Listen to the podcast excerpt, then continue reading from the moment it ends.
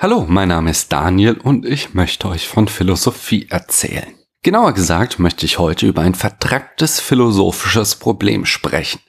Das Eutyphron-Dilemma. Zunächst möchte ich aber noch einen Umweg einschlagen. Bei meinen Erörterungen zu Platons Seelentheorie kam oft der Einwand, das ist doch keine Philosophie, das ist esoterischer Blödsinn. Warum beschäftigst du dich damit? Ich ahne, dass ich ähnliche Kritik auch hier hören werde, wenn ich mich jetzt mit Gott auseinandersetze. Und ich verstehe diese Vorbehalte, wirklich.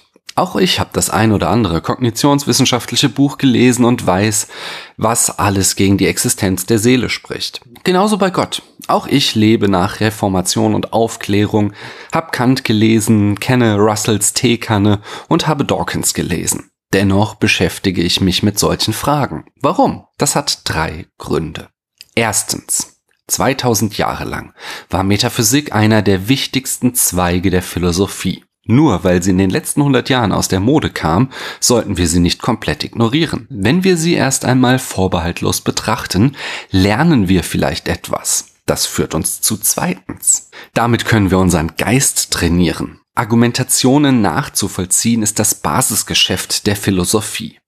Und Platon ist einer der Großmeister des Argumentierens. Ein Fußballer tut gut daran, die Bewegungsabläufe von Lionel Messi zu studieren auch wenn er sie sich nicht zu eigen machen will.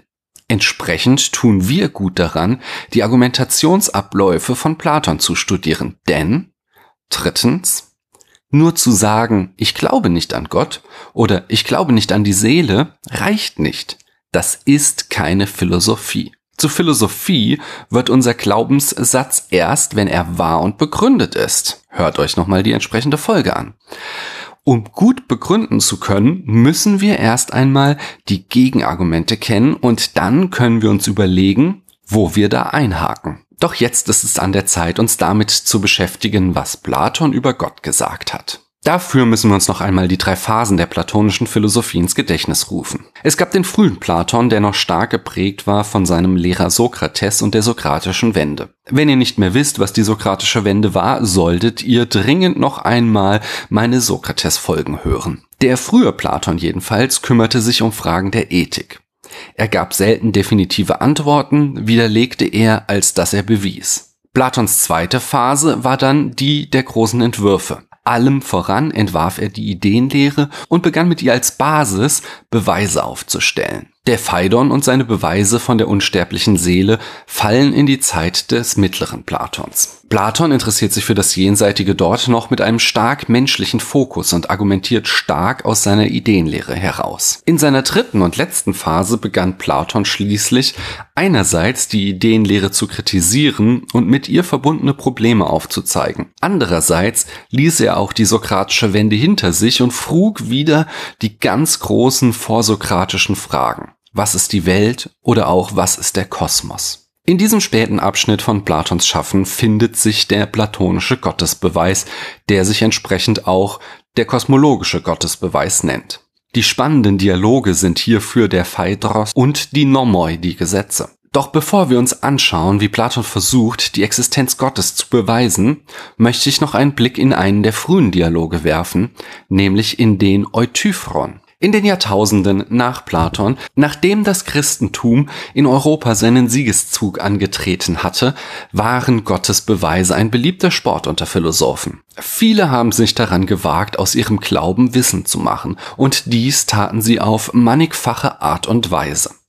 Ein solcher Gottesbeweis ist zum Beispiel der ethische Beweis, wie ihn unter anderem Johann Gottlieb Fichte vertreten hat. Er geht ungefähr so. Wir Menschen verfügen über ein Gewissen, das uns in einer inneren Stimme sagt, was gut und was böse ist. Oft spricht unser Gewissen dabei aber gegen unsere eigenen Interessen und Vorteile an. Etwa bei der Frage, ob ich als Banker das Geld meiner Kunden riskant investieren soll. Ich persönlich habe dadurch nur Vorteile, denn ich kann nicht verlieren.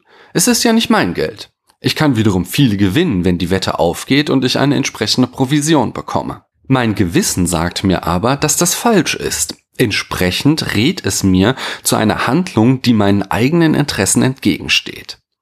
Die Stimme des Gewissens kann wegen dieses Widerspruchs zu meinen Interessen nicht meine eigene Stimme sein. Wessen Stimme ist es dann? Es ist die Stimme Gottes. Ich persönlich halte diesen Gottesbeweis für ungefähr so überzeugend wie die Idee, dass Fifty Shades of Grey ein guter Film sein soll. Es gibt vieles, was gegen ihn spricht. Und eines davon ist das sogenannte Eutyphron-Dilemma. In Platons Dialog Eutyphron geht es um Frömmigkeit, sowie um das mit ihr verbundene und nach dem Dialog benannte Dilemma. Ein Dilemma ist eine philosophische Zwickmühle, bei der ich mich zwischen zwei Schlussfolgerungen entscheiden muss, die sich gegenseitig ausschließen und die uns beide mit einem bitteren Geschmack zurücklassen. Das Eutyphron-Dilemma lautet nun, ist das Gute gut, weil Gott es gebietet, oder gebietet Gott das Gute, weil es gut ist? Egal, wie wir auf diese Frage antworten, die Konsequenzen sind eher ungünstig für unser Weltbild. Wenn die Ethik nur existiert, weil Gott sie gebietet, dann ist sie etwas Willkürliches, hat keinen intrinsischen Wert. Wenn Gott von uns zum Beispiel Menschenopfer verlangt, dann ist das gut, ganz egal, was wir darüber denken. Wenn aber andererseits Gott die Ethik nur deshalb gebietet, weil sie gut ist, dann ist Gott nicht allmächtig, sondern muss sich selbst noch nach einem höheren Prinzip richten.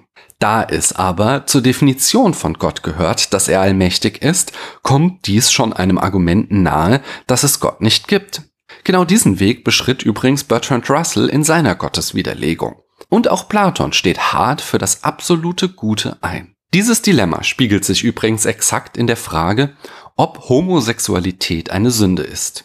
Fundamentalistische Christen sagen, es steht in der Bibel, also sagt es Gott, und was Gott sagt, ist ethisch gut. Wir laizistischen Menschen sagen hingegen, Homosexualität ist erstens angeboren und schadet zweitens niemandem. Sie ist also nicht böse. Entsprechend ist entweder falsch, was in der Bibel steht, oder Gott befiehlt etwas, das der Ethik widerspricht, was wiederum hart gegen die Existenz Gottes spricht. Das Eutyphron-Dilemma lässt sich also als Argument gegen die Existenz Gottes verwenden. Aber eigentlich wollte ich euch ja erzählen, was nach Platon für die Existenz eines göttlichen Wesens spricht. Das schauen wir uns beim nächsten Mal an. Ich danke euch, dass ihr mir eure Zeit geschenkt habt.